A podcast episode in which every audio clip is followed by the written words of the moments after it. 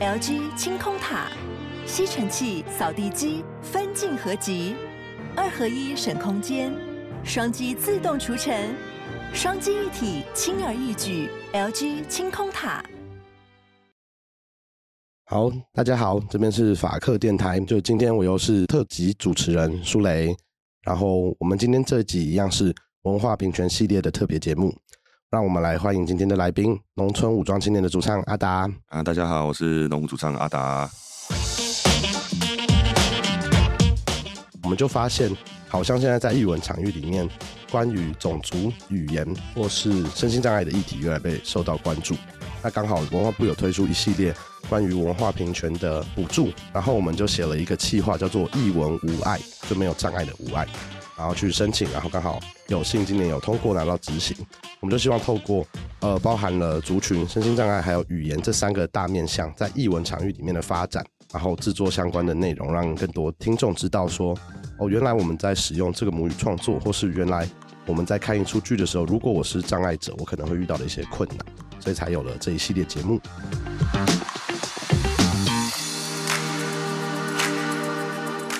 以前写的歌都很冲。可是，其实我在我的价值里面，我认为包容性很重要。尤其你在谈自由、谈民主这个概念的时候，对啊，你要去推翻一个独裁者，你不能成为另外一个独裁者。这是我很谨记在心的事情。我从我大学念哲学系的时候，我在我就在思考这件事情了。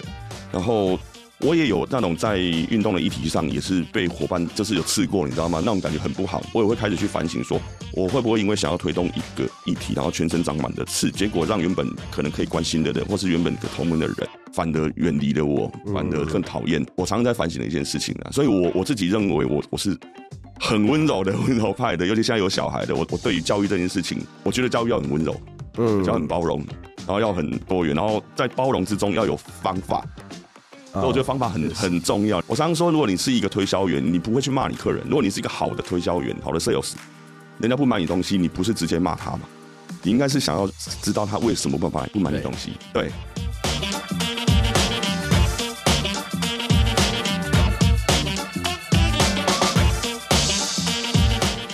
那后来这次希望能够访问阿达的原因呢？除了我们今年刚好在高雄的讲唱会有遇到面，对。然后农舞的主要创作大部分都是以台语为主，对。然后今年更巧的是呢，因为我们这系列计划有呃一个很长期的跟两厅院的合作，嗯哼。然后阿达今年的那一出刚演完的演出，其实也是两厅院秋天艺术节的今年的一个重点节目之一，所以我们就综合了以上，就决定邀请阿达来进行今天的节目访谈。所以呢，一开始还是想呃，请阿达给我们介绍一下自己，就是你自己成长的背景，以及呃，是音乐的专业出身的吗？后来为什么会成为一个呃全职的音乐创作者？嗯，完全不是音乐出身，我大概就是跟台湾的很多的那种就是玩团的人的成长都是一样的路径，就是尤其是我们这一辈的，我是八零那一年生的，那这一辈大概就是你从小到大对于玩。音乐或者所谓的搞乐团这件事情，是我们的爸爸妈妈是烦恼的，是希望你不要碰的。嗯、学吉他也是不要的，觉得好像很容易变坏。对对对对对对对，玩摇滚又是坏小孩的。那那一个时代都还是这样，所以我们都要一直到了高中，甚至大学去参加社团，才开始买吉他来，然后偷偷都要偷偷去学吉他这样子。对，我我的历程是这样。对，我是我爸是不准我学音乐的。那阿达，像你在大学的时候念的是什么科系？我念哲学系。哦，oh, 对，我是念哲学，听起来跟摇滚乐比较相关，有有有关系，我觉得我觉得是有关系的，对啊，我觉得是是是这样出生的啦，对对。那当初是怎么从一个社团比较像是兴趣的呃音乐表演开始，一直到后来决定把它作为一个工作？嗯，我觉得从接触音乐大概我十七八岁开始，一直到我决定让。将它变成一个工作，也已经到我那时候已经三十三岁、三十二岁了，所以也有有一个有一个大概十五年的，对啊，的十到十五年的时间。那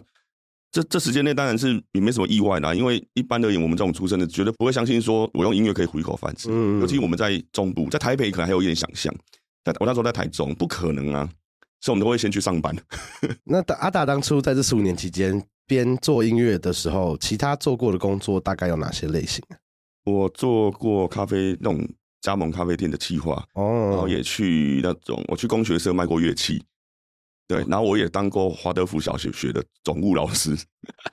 哇，听起来很多元。然后也开过咖啡店，对，开过咖啡店，这是种种的。然后有去工厂打工。好，那以上这个，我们先请大家补充一下阿达的背景跟一些生活知识呢，是因为我们接下来有另外一集全台语的节目会在我们的法律台语文节目特辑里面进行。那到时候呢，就会是由我们的特别主持人阿优来访问阿达，就会更聚焦在为什么会创办农舞这个团队，以及更多农舞创作的起心动念。那今天只是先让大家简单听一下，后续就请大家转往台语的频道，可以把更完整的阿达在做音乐的历程听完。那刚刚在询问完阿达创作音乐的背景之后啊，我也想要问一件很好奇的事情，就是呃，法白的团队其实一直都是农舞的粉丝，但是一开始的时候呢，印象中是在很多运动现场，对，或是比较多的可能跟议题有关的音乐活动里面见到农舞。那那时候我们跟几位同事就很好奇，说，哎，为什么呃农舞这边会选择大部分都是用台语来做创作跟演出呢？嗯，因为基本上台语就我自己的母语，然后讲。虽然说讲话的话，我大概我现在大概一半一半嘛，一半我会就是使用华语，一半用台语。嗯、可是到进入到创作，就创作是很自己的东西，然后那个自己就必须对比较跟自己有情感。那对我来说就是台语，因为我在唱台语歌的时候，我感觉那个情感是在我内心里面。我唱华语歌的时候，我觉得我只是在动一个嘴巴，嗯，对，所以我就选择。所以是使用台语能够让你比较，不管是精准或是完整的表达出你想要。创作或唱的这个内容，对，就像我现在如果要跟一个人吵架，我一定会马上变台语。嗯，我变华语，我就不知道怎么吵。所以是阿达在成长的过程中，都是跟家里的人是用台语在沟通吗？对，我们家完全是全就全台语的。阿达是在台中长大的，在彰化，在彰化长大。对，就是现在你住的西州这边。诶，我我现在住二水旁边，然后旁边是田中，我我是住田中。对，它其实就是农村呐，嗯，就农村。因为我我觉得这个台语的题目啊，对我像是我是从小都到台北长大的，嗯，它就会是另外一个不一样的状况。所以以前我们大家在聊到台语啊，大家很直觉的反应，像国中国小同学听到你会讲台语，他会直接问说啊，你是不是在阿妈家长大的？嗯，或是你是不是哎家里人为什么会特别讲台语这个语言？哦、那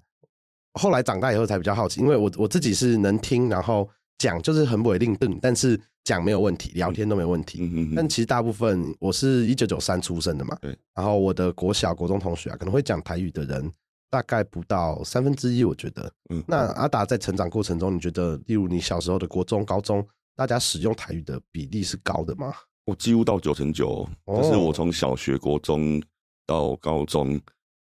几乎我我的同学全部讲话都是使用。台语，所以我们周遭的几乎快百分之百，我们使用语言是台语。是到了离开的脏话，我去念大学之后才发现，哇，这个世界 有大家有自己的，对，他开始讲华语哦什么对。可是阿达，那你当时在学生时期啊，你可能日常生活在家里跟同学不管玩或吵架都用台语，可是你上课的时候，所有的课本或内容都还是用华语。对对对对对的内容，你自己有没有觉得一开始有一些异样的感觉？没有，不会感觉到了。以前反正就是觉得学校，嗯、就是我们会分成正式跟非正式，可是就会变成说正式的语言就会变成是华语的，非正式就会变成自己讲台语。可是到后来才意识到这是有问题的。嗯，因为阿达的那个时候，应该是学校还没有在教台语或是所谓本土语言课程的，完全没有。而且我小学四年级之前是在学校不能讲台语的。哦，对，哇，我没想到。因为我以为已经这个是时代已经过很久了。对啊，我是最最最末班车了。我我一九八零生的嘛，我那个时候都还是蒋经国时代。哦，因为我自己小学，我印象蛮深刻，应该是我小五小六的时候，学校就开始有一个叫做呃乡土语言课或本土语言课。嗯嗯。然后你可以当然可以选台语啊，或是客语。对。然后到了国中啊、高中都一直有这个语言的选修课。嗯嗯。但那时候其实对大家来讲，对我来讲，我也觉得有一个困扰是。以前我们在讲台语，就跟阿达一样，因为我是在阿妈家长大的，所以我们那时候阿妈在看什么名士，或是那时候我学台语的电视节目是叫做《台湾霹雳火》啊，我有看，对，几个湾南会的那个，对对对，所以从小在学就觉得它是一个很口语的事，你会跟文字没有办法做连接，嗯，但那时候第一次来看到那个乡土课本，其实是看不太懂的，嗯，而且那时候他们乡土课本里面，我觉得他使用的台文的方式跟我们正式的方式好像。呃，方法不太一样，对，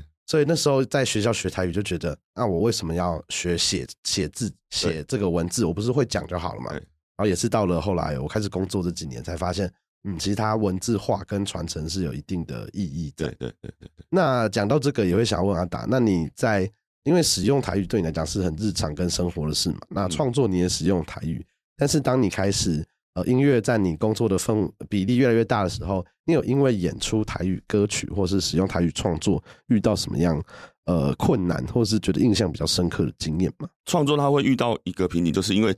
呃我们虽然是讲讲讲，我们都从小讲到大，讲了一二十年、二三十年，讲都没问题。可是你要去写的时候，我我发现他是一个专业的，然后我们从小到大。对我，我也没有什么本土语言、乡土语言的教学，通通都没有啊。嗯，然后，但是我们从小写中文的写作，从小写到大，可是你完全没有任何的台语的书写的书写的经验，就会变成要靠靠自己。然后，在我开始创作的那个时候，台语的学习资源没有像现在那么多。嗯，我们都是土法炼钢，哎，就是看别人的歌词啊，然后什么就是乱写。对，那这个这个会有瓶颈啊。你写到一个程度时候，你要再写更好的时候怎么写？不知道，你连文字都没有学啦，词不够用。对。词不够用，然后词汇不够，然后任何的对，这是很多的脑袋都空，你知道吗？然后就就就就必须要再更精进。但是我觉得是这几年有比较多的学习资源跟很多的书可以看啊，才开始可以让自己再更更精进一点这样。那演出的话，比较常会遇到的是，我有时候唱台语歌，就会有很热心的民众，他我知道他不是恶意，他就会问说：“请问有国语歌吗？”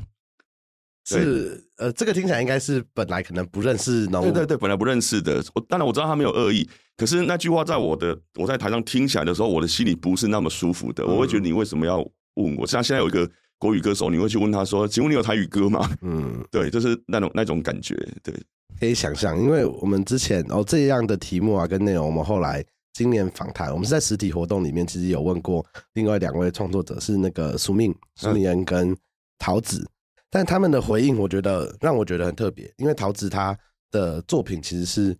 越南文跟华语混做的饶舌，嗯嗯嗯，他跟署命反而在讲到这一题的时候，我觉得跟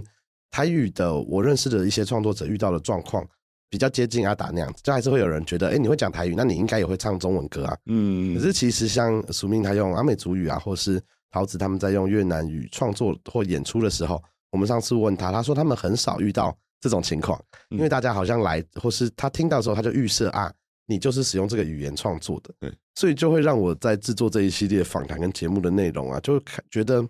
台语是一个很特别的状况。就大家其实都知道，它是一个我们很日常的语言，或是在台湾这块岛上很多人使用的语言，对。但是你会在某些情境里面，你反而会期待啊，它就是跟华语一个搭配，就没有人只会台语。一定他会台语，他一定就是会用华语来做事情，对对对对对，所以就会是对我来讲，自己是一个比较诡异的感觉。但阿达刚刚讲的比较像是语言上啊，或是观众反应的状况。你有在例如音乐的市场上面遇过类似的困境吗？就是会不会觉得你今天出的这一系列歌，哎，好像跟传统的台语歌，因为毕竟不是类似的风格嘛，对。但是你的受众好像又是很多比较是年轻的受众，嗯，那你用全台语的创作，会不会担心你的受众会听不懂，或是你觉得他会不会有机会，可能是影响到你的专辑的销售量等等？这个问题多少我们这么多年来都会讨论到，我们发现是有的。就当然，它的市场其实是以台语来讲，我们也不是老的老老的可以靠那种台语歌，所以市场又更小了。然后以年轻人的市场来说的话，你会来听台语，或是听个台语有共鸣、有感觉的。又更少了，然后所以市场又小了。对，那我后来就决定不去想这个问题了，因为再想下去，你就会觉得啊，我为什么要唱呢？嗯，对。但是我我我遇到比较棒的鼓励，通常是很多人跟我讲，他从听农的的歌之后，第一个是开始关心异地，第二个是开始想去学习台语。嗯，对。那这是对我算比较鼓励的一件事情啊。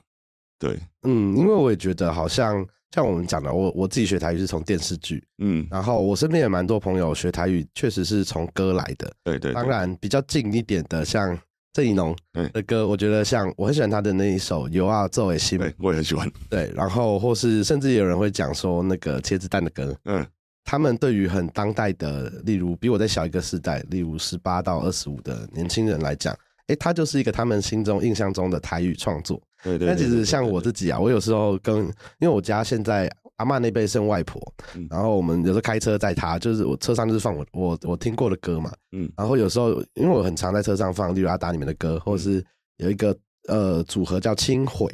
轻轨，嗯，就是虫的那个回，啊啊啊！对对对对，然后也会放像是茄子蛋啊这些歌。然后我阿嬷听的时候啊，她有时候就会觉得，哎，这个怎么跟她想象中的台语不一样？因为我阿嬷是觉得 only 有这样子才是她心中的台语，跟我妈一样啊。对，所以我觉得艺文这个创作啊，大家会不会觉得它其实是一个比我就一样以台语传承来讲，会比我叫你在学校里上课，就是我强制你一定要上多少的课。比起来，它是相对一个更容易打出原本没有在使用语言的这个工具。当然，因为我觉得它译文是一个比较传播性比较强的东西，嗯，而且再来是它比较不是那么生硬的，它就是一个美学，它就是一个娱乐，这个艺术，所以我觉得比较好，可以让人家有情感、有共鸣，甚至是享受的一个途径在，在在在学习这件事情。嗯，因为我最近刚好看到那个郑顺聪老师，嗯，他前几天发了一个一篇文在介绍新台语歌。哦，我有看到，我就想说，哇。很嗯，整理的很很完整。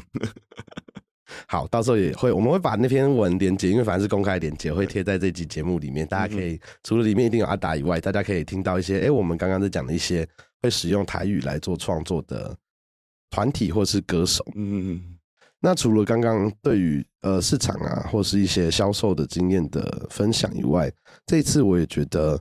秋天艺术节好像是阿达跟农务这边很新的一个。尝试对不对？对啊，对啊，很新的尝试。对，因为呃，我不确定大家对于秋天艺术节有没有印象。就我们接在节目里面，其实前几集访问的刚好就是秋天艺术节的负责人，两厅院的庭军经理，嗯，还有做呃行销跟公共沟通的王统生经理。然后我们聊了很多，因为秋天艺术节对于两厅院来讲，就是一个以议题为主轴的艺术节。嗯，所以这次呢，我们跟他们合作了，这两三年都有合作，但今年看到的时候，哎，看到阿达他们在里面的时候，我们也很。惊艳，因为我们看过非常多次农舞的演出，但我没有在像这么比较偏古典，而且是很大型的，例如可能有管风琴等等的场地里面看过农舞。嗯，所以我们那时候就觉得，哎，这个这个演出对我们很期待，所以也想问问阿达自己，当初就是你们是怎么样开始这次秋天艺术节里面根源的这个演出的企划或是规划？嗯。我其实，在去年跟那个坏鞋子舞蹈剧团的那个他们的总监已经有一个、嗯、一个对谈，然后那一次刚好那个就两厅院的工作人员有来这样子，然后结束之后大家都聊天聊一下，就说：“哎、欸，我也是听动物长大的。”我说：“我是卖 gay 哦。”然后后来就说：“那如果真的有机会，他就问了我一下，说真的有机会，两厅院愿意邀请你们来，你会有意愿来吗？”我想说你起笑啊，两厅院呢？然后我心里面想，怎么可能？就过了一年之后，我真的就接到他的消息。他说他们真的想要，就秋林艺术节想要邀我们来这样。那接到的时候，您开始的反应是什么？我我还真的有点觉得，哇，谁的火要玩那么大吗？我我自己也不知道我可不可以在那样的情境里面演出好了。但是他们后来给了我一个很棒的条件，就是说，你就做你自己，你就做你自己，你在街头怎么做，你在那边你就讲什么话。你就完全不要避讳，嗯，所以里面不管是舞台要怎么设计啊，你要有什么工程等等，都是阿达这边来做规划。对对对，他他他们完全没有任何的干涉。嗯、然后当然硬体方面要怎么做，他们自己去去协调的。但是我们想要做的事情，他完全都没有干涉。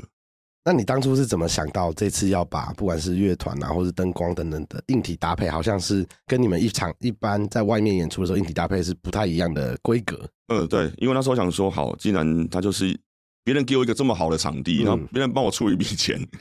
那我一定想要把那个龙舞的规格，我我我我自己也蛮想要去试说龙舞的音乐可以到多大的规格呈现出来这样子。所以，因为像 VJ 这件事情，其实我们已经过去这一年多都在想这件事情，嗯、所以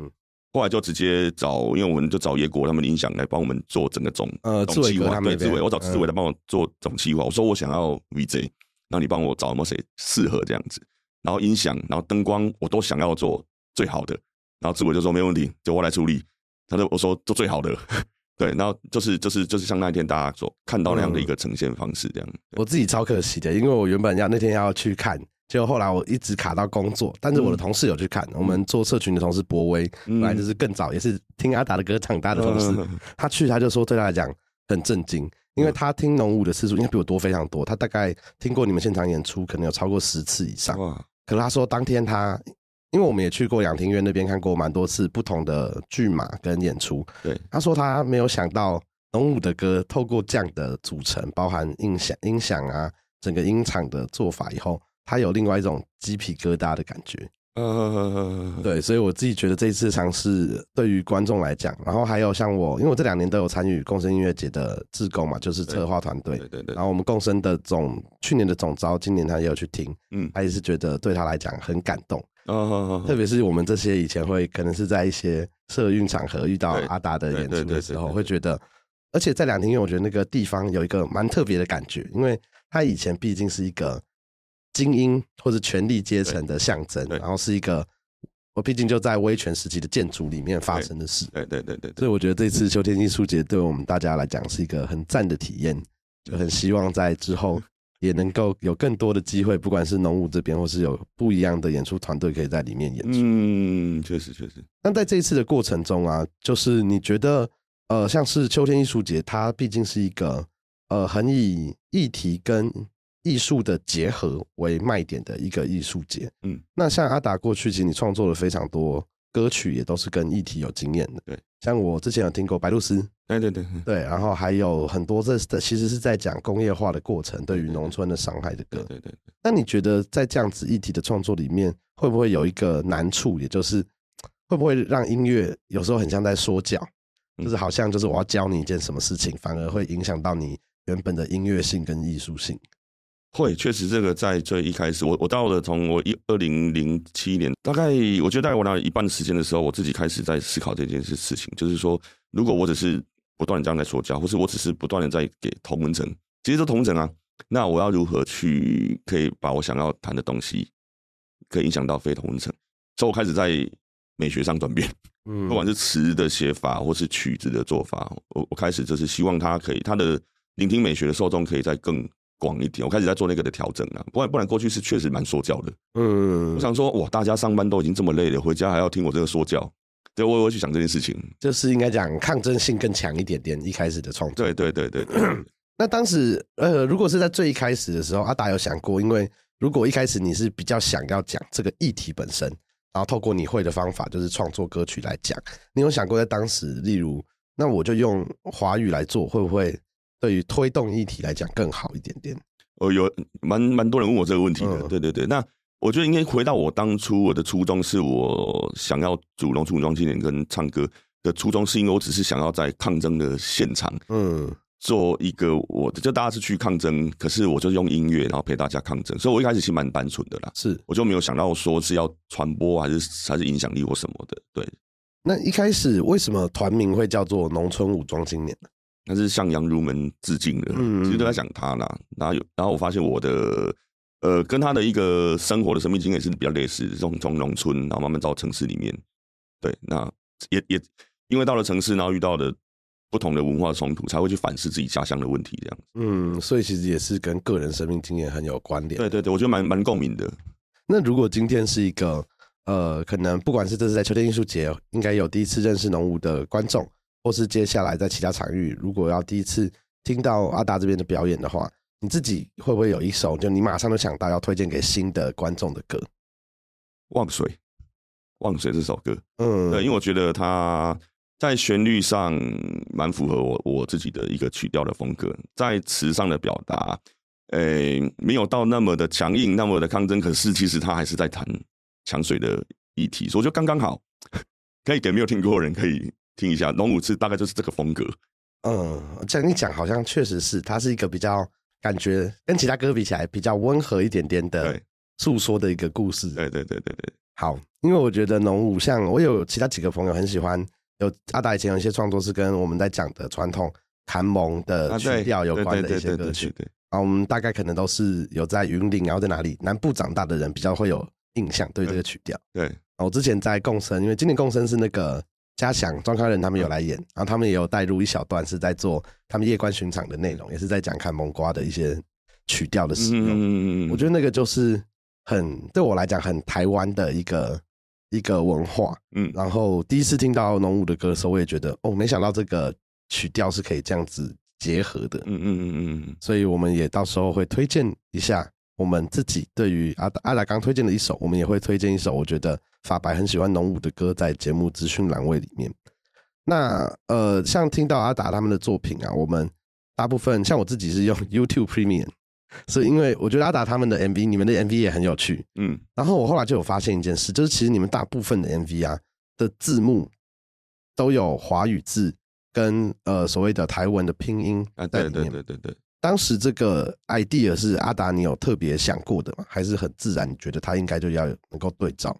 呃，有，我有特别想过，包含说新专辑，我就是直接用台文台文的那个汉字，然后下面就就是就是罗马拼音，嗯，然后我也没有再翻译成中文或华语，对，我就就这样，因为我就觉得啊，他就我的语言啊，啊，不然嘞，你要怎样？那一方面是我。为什么我写汉字之后，我要写那个罗马拼音的原因，是因为这是我学罗马拼音的原因。因为每一个地方他讲的那个腔调不一样，嗯，那我想要让你知道这一个字其实我讲的是这个腔，不是台北腔，或是不是哪里的腔。所以我觉得罗马拼音很重要，是腔调问题。因为我觉得，呃，以台语跟客语来讲，客语对腔调的表达很明确。例如，你认识会讲客语的客家人，他一定会跟你讲，我会讲客语，但是我是北四县腔。对对对。我是海陆腔等等，但台语当代的台语啊，我很少听到人家，或者你会觉得人家讲说哦，我是台中腔，人家在开玩笑，或者是就讲我们有一些呃使用的 Q 或溃靠不太一样而已，对对对，但好像差距没那么大。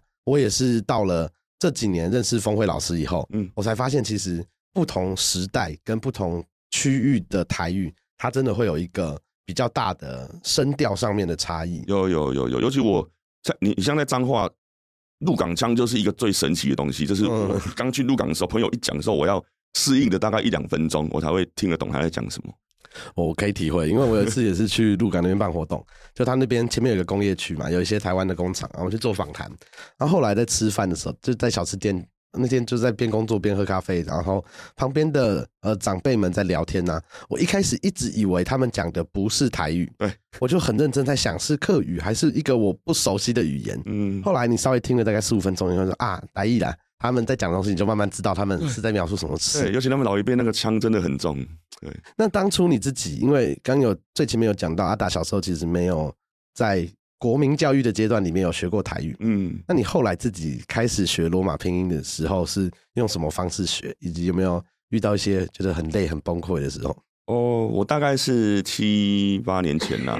那我是跟老师学的，我是跟阿优的爸爸哦，周天棒，嘿，周老师，对对对对，我我跟周老师学两瓜，又请两瓜，然后也一并学罗马拼音，然后。我是比较我我其实是慢慢学的，我我花三个月啊，然后每一个礼拜去台南一次这样子，嗯，然后三个月就学起来。那当然我，我我我我发现本来就会讲台语的人在学是很快的啦，对啊，所以我是就是这样子，就三个月两瓜跟罗马拼音就学起来了。哦，那听起来比想象中轻易很多哎。其实我我觉得不难啊，就是你本身就会讲的话很快，所以我常常都推荐本来就会讲的人，赶快趁你的优势把它学起来，因为很好用啊，嗯，很好用。那我们刚刚讲到的是拼音的部分嘛，嗯，那后来所谓的台文汉字这件事情，阿达有在特别去学吗？台文汉字就多看书，我买了大概二三十本，从散文、小说、新诗、评论，对，然后还有一些杂志。对，峰辉老师他们的杂志什么我都会买，所以我家整一整一整个桌上都是台文书，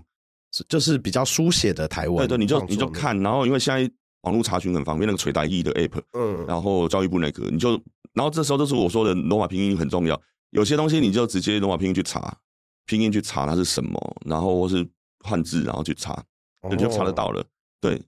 因为我自己也是，呃，坦白说也是认识峰会老师以后开始去想。突然有一个很强烈的想要能够写台语这件事，因为我觉得，呃，我不知道阿达有没有这样的阶段。像我以前自己，我在会讲台语的时候，然后小时候就觉得自己其实蛮厉害的，因为我那个世代年纪会讲台语的人就真的比较少。对，然后我又是呃台语我们叫短孙，然后我们家又有很多小孩，但是我是最大的那个男生，所以是。寡孙，你就会觉得好像会讲台语，然后我就会是我们这一辈少数跟阿公阿妈感情特别好的人。嗯，然后我很记得，我小时候是学，我是在这也我也在工学社上过音乐课，我是学小提琴。嗯，然后那时候为了要骗长辈的红包钱，所以去学了一首歌叫《望春风》，到现在什么 C 大调我都忘光了，只剩《望春风》我还熟悉。然后那时候你就会觉得它是一个让我跟不同年纪的长辈沟通很重要的工具。对，所以当时我其实没有想过写，特别是。文字的部分呢、啊？以前我们在看像我讲的电视剧等等，他们讲台语没错，可他的字幕全部都是华语。对对，没错。所以我一直到了，老实说，呃，开始工作以后，特别在法白这边呢、啊，然后我们也遇到，就我们的场合或所谓同温层嘛，呃，很在乎台语文化的朋友，当然越来越多，越来越多。对。然后那时候一开始你会觉得有时候有点辛苦，因为我们自己也曾经因为用罗马拼音，然后撇错重音的声调，对，然后被人家纠正，对，或是我们也被人家骂过，说你们在讲台湾议题，你们在讲转型正义，为什么你们不会用台语讲？我了解。然后我那时候心态一开始老实说，我有点不爽，我就觉得说我会讲啊，然后我怎么样讲我的母语，你还要还要你教我。但后来开始，呃，我是在一个评审活动的场合遇到峰会老师，嗯，然后他以前我们就知道他跟可能废死联盟啊大家办，或者像昨天阿达去的应该是那个台语下沙龙舞，对。对的那个活动里面讲比较多议题，只是用台语来聊日常，嗯，然后我有一次在那个评审活动啊，我就看，因为是一些。大学生在在介绍台湾的母语复兴的活动，嗯，然后峰慧老师是那题，当然我们就不讲，就让峰慧老师讲。他就在讲为什么他觉得像是区分不同的腔调跟有文字传承这件事，对于母语的延续是重要的。嗯，然后那次就开始，我觉得对我来讲影响蛮深的。然后我加入共生团队以后，也才发现，哎，有很年轻的，就是跟小我个三四岁的。呃，伙伴他就开始去峰辉老师那边上课学写字，嗯，所以我后来开始慢慢理解，就是呃，会讲口述跟能够写这件事好像是两回事，不一样的过程。没错，没错，因为我我我我之前也是一样，而且我我刚开始发的前两张专辑的时候，我那个时候都还会遇到一些台文系的学生，然后就问我说他，他我你未来你那个歌词啊，要不要把把它就是做。翻翻成就是比较正确的台语字，这样我可以帮你写这样。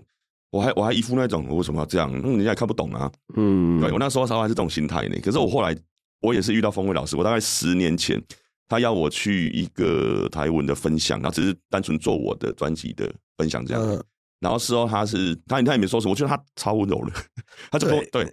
他就跟我讲说啊啊，达拉阿伯你你未来啊是你的歌词啊，你要用那个调整用力用那个那个标准的。你再搞我讲一下，嘿，我让特地特地来做，因为安尼哦，就是他的意思是说，这样对这件事情的一个传承传播会更正确性一点，然后会让大家把这件事情学好，这样子。对，因为我也觉得，呃，像我的同事桂枝很常讲一句话，就是你占据所谓的一个公共论坛，也就是我们想象的大家的流量或关注点的时候，其实你有一个责任跟应该要做到一些事，就是你让他这个文化正确的事能够被保存，被大家看到。那这个我觉得峰会老师今天跟我们的分享影响我们很多，所以其实像今年呢、啊，呃，我我一开始当然有点挣扎，像我们我们另外一个计划是在做语言友善，所以我们要录全台语跟全客语的 podcast，嗯，而且我们很在意让它日常化，所以我不想用台语聊台语教学，因为那不是我的专长嘛，嗯，但我们很希望用台语聊法律、聊选举，对，因为。这些事情就你每天生活都会遇到，对啊，每个人都要被法律管，不管你讲什么语言，你只要是台湾的国民都要被管。对，可是为什么没有人？哎，像我们有用华语做法白做很久，可是很少人在用台语做法律知识的普及。对对对对，所以我们这次做了以后呢，第一个遇到的难题就是，好像被朱奇，是我自己被被做朱麒麟，还是被请外口的人来做朱麒麟？嗯，然后那时候我们就想了一下，觉得，嗯，我当然自己觉得我讲还可以，但是你要让我讨论这么专业的东西。我自己觉得很怕会反而有反效果，让大家觉得啊就可以这样处理的，好像你们只是要为了拿这个补助来做。我就觉得嗯好像不适合，所以我们才请了就是钟丽芳老师的女儿，也就是戴娜梅亚阿优来来做。那它对我们来讲就帮助很大，像每一集的我们的。呃，我我们有影片嘛，跟访谈，所以我们的访纲啊，虽然其实我知道没有必要，就是我我访纲只给你华语版的，大家也都看得懂，嗯，但是其实我们都会请阿优，那你帮我写台语版的访纲，对对，然后我们字幕我们写完华语啊，也让你帮我翻成台语，那在这个过程中啊，又就会去找非常多的字典，然后帮我们确认专有名词，或是你都会在我们会在一些台语社团就看到阿优在问，哎，这里苏菲安诺贡，嗯，然后我就觉得，呃，好像。就就比较符合我的想象啊，就是这件事情就会走到一个我觉得我自己会蛮期待的方向，就是万一呃我们未来如果有这个预算啊，或是怎么样能够让他继续做，我觉得蛮好的。对对。然后课语我也觉得，当然我更辛苦啊，因为课语我是真的听不懂。嗯。就是你听课语的时候，我只能听懂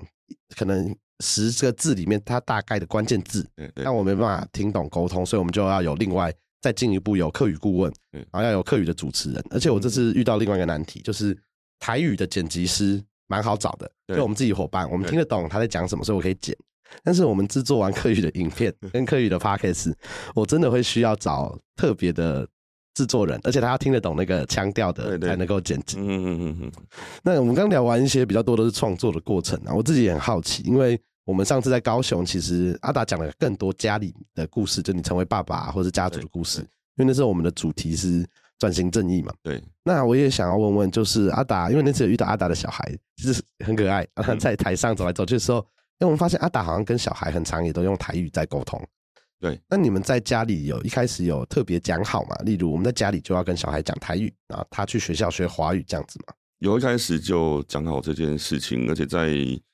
而且我也让让自己习惯嘛。我就是因为我跟我妈妈跟我姐姐都讲台语，我就把这个习惯放到我现在的家，然后。从她怀我她在怀孕的时候，我只要看到那个肚子的时候，我就跟她讲台语，嗯，跟她讲，我就开始习惯这件事情，因为我觉得那个习惯是语语言是一种习惯呐，嗯，当她生下来的时候，你就一样很自然而然开始对着一个婴儿讲台语，讲台语，全部都讲台语，因为以前的阿嬷不就这样对我们嘛？对啊，对啊，我就当做自己就是以前的阿嬷，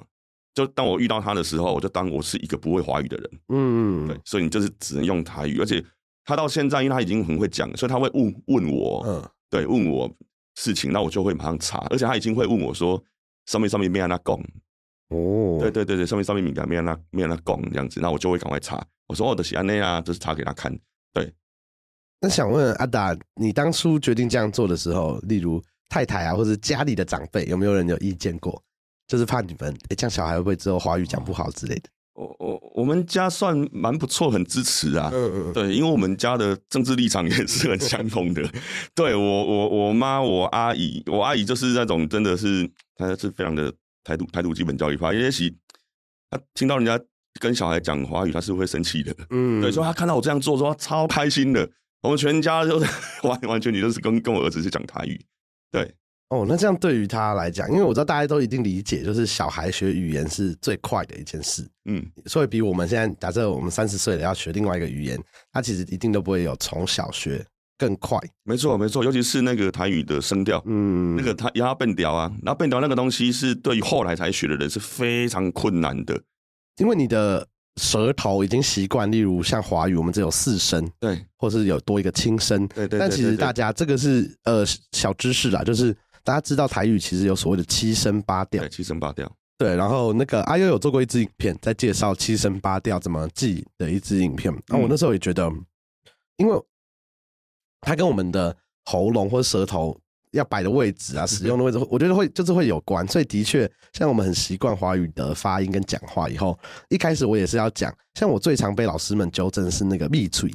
就是你有个闭口音。对对对对，那对就就是。他们都会开玩笑，像呃，我之前都是遇到周万尧老师，然后几位老师就跟我讲说，你这嘴那是亏亏诶闹轰，然 后他就跟你讲，就是句尾很多字其实要有一个嗯，就你要把它收起来的那个闭嘴，对对对对对对，那个对我来讲，当时就哦学到了一课，但是就觉得啊有点可惜，就是如果我在更年轻的时候，我搞不好现在学痛苦程度会降低很多。对对对对对啊，这个其实从小像像我们把就是台语是母语的人是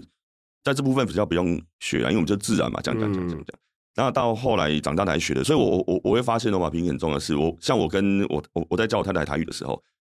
就很好沟通啊。因为我我叫他把罗马拼音大概稍微学一下，然后我就跟他讲说，这个字啊，你最后要停在 p p，就是就是你就是要停在闭起来，或者停在可的那里，就是就是那个舌头在在牙齿里面那样，对，他就很好知道是怎么一回事。对，大家还是学一下罗马拼音。没错，而且台湾人。学罗马拼音一定是很快的啦，因为我们以前小时候学英文的时候，都一定什么 “k k”，诶，不管是 “k k” 或什么挖沟音标，然后或者你的舌头，他都会叫你要发字死的时候要顶在哪里，其实就是就是那个拼音的概念。对对对，没错没错。好，我也很期许我自己以后能够赶快学会正确的发音跟写作。但我我也很好奇，就是因为呃，我们身边有一些认识的人，像是。诶 Freddy 林昶佐，他其实跟他小孩秘鲁也都是讲台语，对。然后发文，他讲到秘鲁的时候，他也都是用台语在在发他的脸书，我们叫大文。然后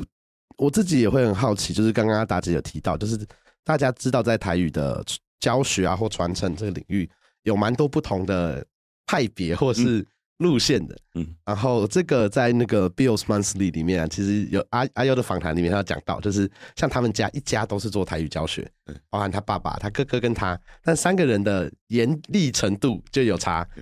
所以我们刚刚讲的，其实很多老师啊，峰会老师他，我自己都会说他是温柔派的，嗯，他好温柔，对，但是他其实很专业，就是像他以前峰会老师，我听过印象最深刻的故事是他在当那个很多讲台语的电视剧或电影的台语顾问的时候，他都他上次跟我们的分享里，他就说他一定会问你是哪一个年代，然后这个主角是哪里人，嗯，因为他说你不管是例如你是一九四五年来到台湾，跟一九四五年以前就在的。不同地区的人，当时讲的台语的腔调啊，或是有一些呃小的用字等等，都会完全不同。嗯，那如果你要做一个电视剧，峰会老师在那方面就他对于历史的考究是严谨的。他就说，如果你要演一个例如一九七零年的大稻埕，嗯，那他就应该有当时的枪的台语。嗯，但是他就觉得，哎，在沟通上面，他自己也觉得有时候有一点点可惜，是因为不是每就是因为。特别是会讲台语的人，很可能就会觉得啊，我就讲的就是台语啊，我为什么要分那么细？对。但我觉得峰会老师很感人的是，他大多都他都是鼓励的性质，就是好，那你总愿意讲，都会比你完全不讲更好。那我们再慢慢的一步一步去做不同，例如从先会讲，再开始学写，嗯，等等的。那阿达自己，你会觉得在台语的使用方面，你自己会比较偏向哪一个光谱？是严谨派的吗？我很直接，我就是温柔派的。以前写的歌都很冲。可是，其实我在我的价值里面，我认为包容性很重要。尤其你在谈自由、谈民主这个概念的时候，对啊，你要去推翻一个独裁者，你不能成为另外一个独裁者，这是我很谨记在心的事情。我从我大学念哲学系的时候，我在我就在思考这件事情了。然后我也有那种在运动的议题上，也是被伙伴就是有刺过，你知道吗？那种感觉很不好。我也会开始去反省说。我会不会因为想要推动一个议题，然后全身长满的刺，结果让原本可能可以关心的人，或是原本可同门的人，反而远离了我，反而更讨厌。我常常在反省的一件事情啊，所以我我自己认为我我是很温柔的 温柔派的，尤其现在有小孩的，我我对于教育这件事情，我觉得教育要很温柔，嗯，要很包容，然后要很多元，然后在包容之中要有方法。所以我觉得方法很很重要。我常常说，如果你是一个推销员，你不会去骂你客人；如果你是一个好的推销员，好的 sales。人家不买你东西，你不是直接骂他吗？你应该是想要知道他为什么不买不买你东西。对，我觉得这一点其实我自己也会跟阿达是比较近的，因为我觉得，当然你想要一件事情能被传下去，有更多人在乎，其实朋友越多越好。对，所以我自己觉得啊，虽然有时候在某些题目法白也是蛮凶的团队，但是大部分在沟通的时候，我们呃都希望能够把那个。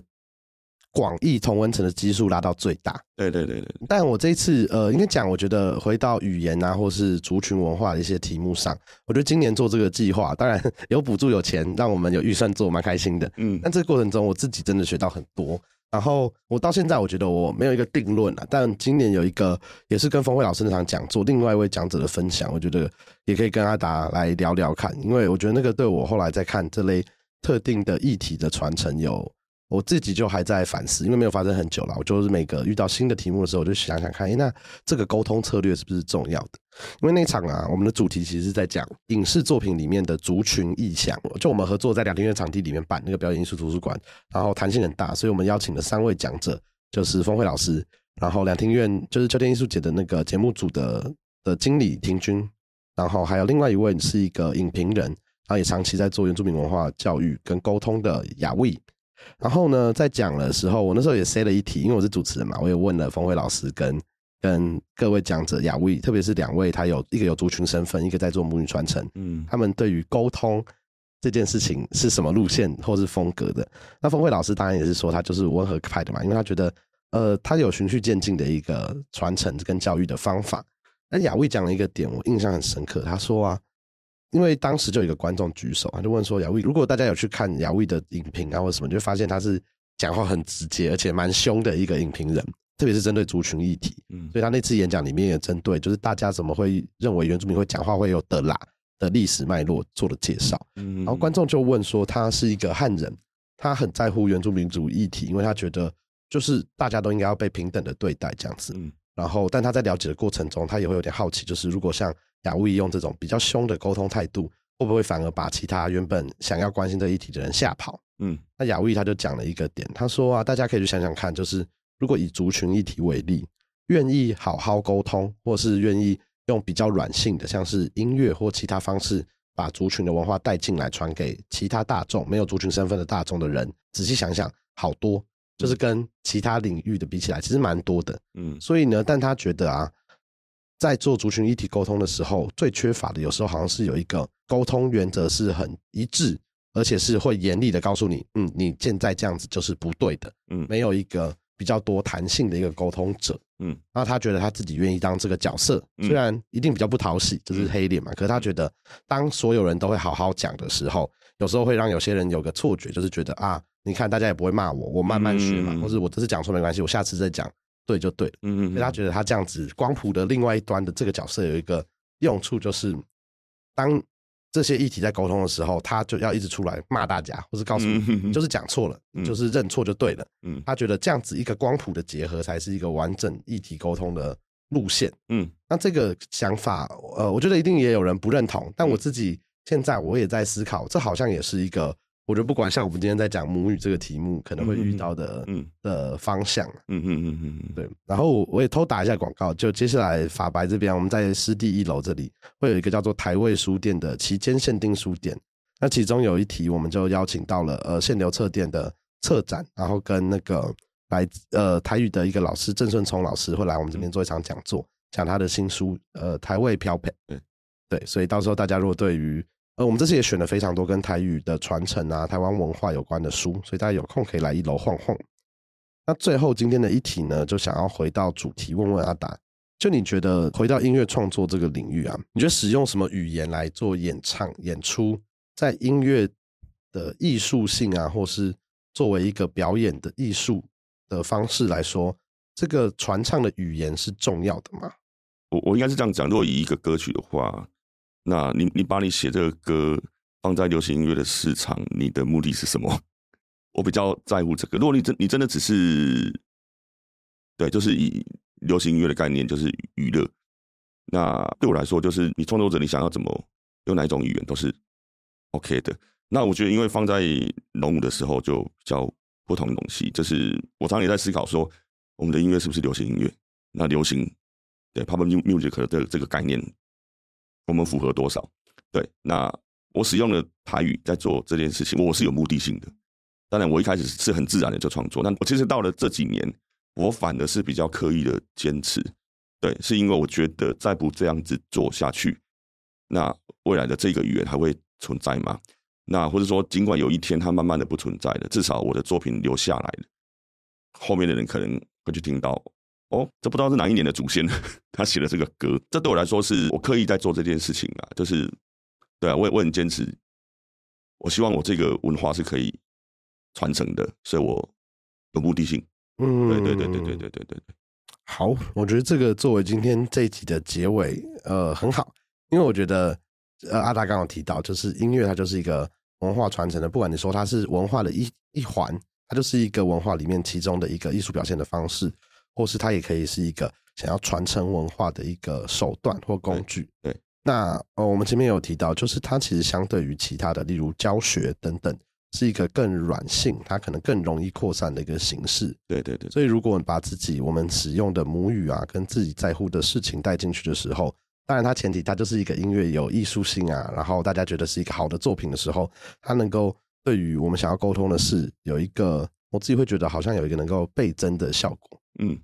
那最后想问问阿达，如果你要给未来，就是他可能现在还在犹豫自己应该用什么方法，或是要怎么样去学习自己的母语，不管是台语或客语的人，你会有什么样的建议或鼓励吗？对，如果他真的有那一个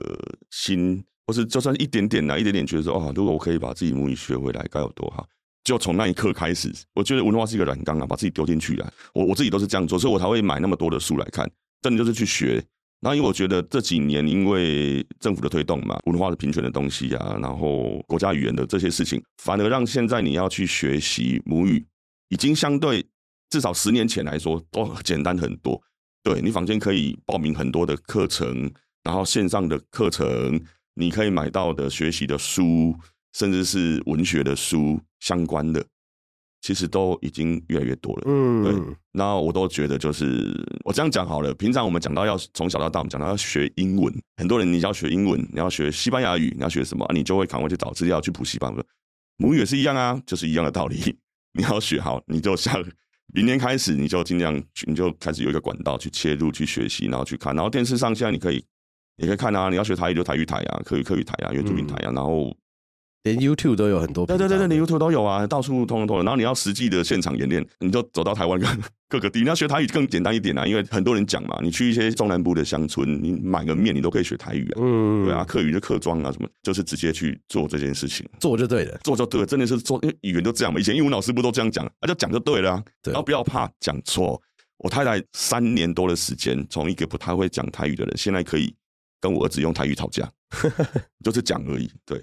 好，这个鼓励我觉得我很欢迎大家跟我，或是跟还在正在学习路上的人一起记在心上，一起努力。因为我也很希望，例如在一年、两年以后，我是可以书写台语的。嗯，那我觉得节目的最后啊，也一样是就我们跟峰伟老师那场讲座当天有一个观众讲的一段话，我觉得大家也可以去思考，为什么你会觉得很多人很坚持用台语这个文字跟语言来沟通？那个是一个很年轻的女生。大概我觉得他可能不到二十五岁吧，就是一个跟我们想象传统的做，因为他看起来应该还是学生。那他当下最后跟我们分享的一个观点，我觉得很有趣。他说啊，为什么他觉得他平常很多日常生活跟讲话，他都想要用台语来表达，是因为他觉得跟阿达呼一开始讲的是有呼应的。他说他觉得最能够表达他心中的情绪，跟他想要表达的那个转折点。很多时候，他发现只有台语这个文字可以让他最舒服的讲出来，嗯，所以他就会很希望继续使用这个语言。对，那他也问到，如果我们这个语言平常使用的了，就我想要跟这个人沟通，我用我最能够好好讲的方式跟他讲，但他听不懂怎么办？